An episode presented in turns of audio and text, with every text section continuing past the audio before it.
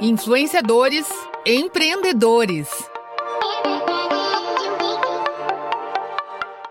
O primeiro episódio da série Influenciadores Empreendedores mostrou o tamanho deste mercado no Brasil e no mundo. A gente também falou sobre a importância de se ter uma atuação próxima com o público e de possuir temas definidos. Agora é hora de entender como cuidar do negócio de forma profissional, como um verdadeiro empreendedor. Você vai ver que essa tarefa traz alguns desafios.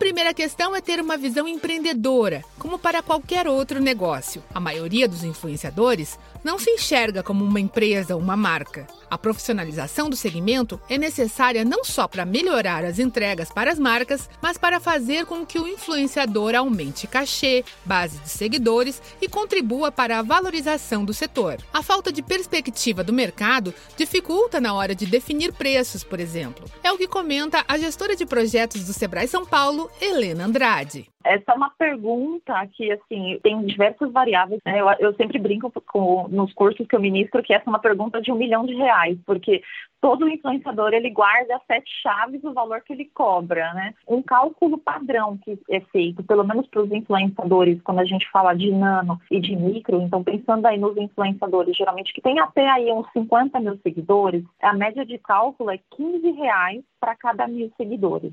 Essa é uma, é uma média de mercado. Claro que, às vezes, ele chega em, dependendo do segmento que ele tem, que ele atua, e dependendo do, do engajamento que ele tem, é, esse, essa média de cálculo ela é maior, tá? Mas essa é uma, uma média. Trabalhar com a exposição da própria figura também pode trazer outras demandas. A gestora de projetos do Sebrae São Paulo, Helena Andrade, chama a atenção para um ponto importante, especialmente num tempo em que todo mundo tem voz nas redes sociais.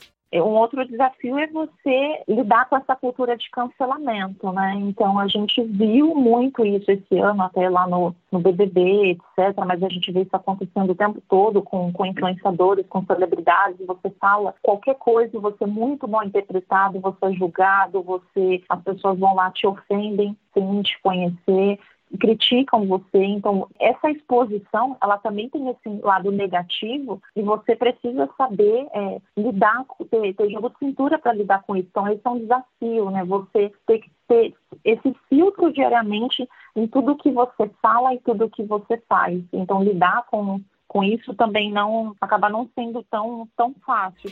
A boa notícia é que com disposição e organização, qualquer pessoa pode se tornar um influenciador digital. No próximo episódio, a gente fala um pouco mais sobre isso. Fique ligado nas redes sociais do Sebrae São Paulo e acompanhe tudo. A série Influenciadores Empreendedores conta com produção e edição de Pedro Pereira e locução de Tatiana Pidutra, da Padrinho Conteúdo. Até a próxima!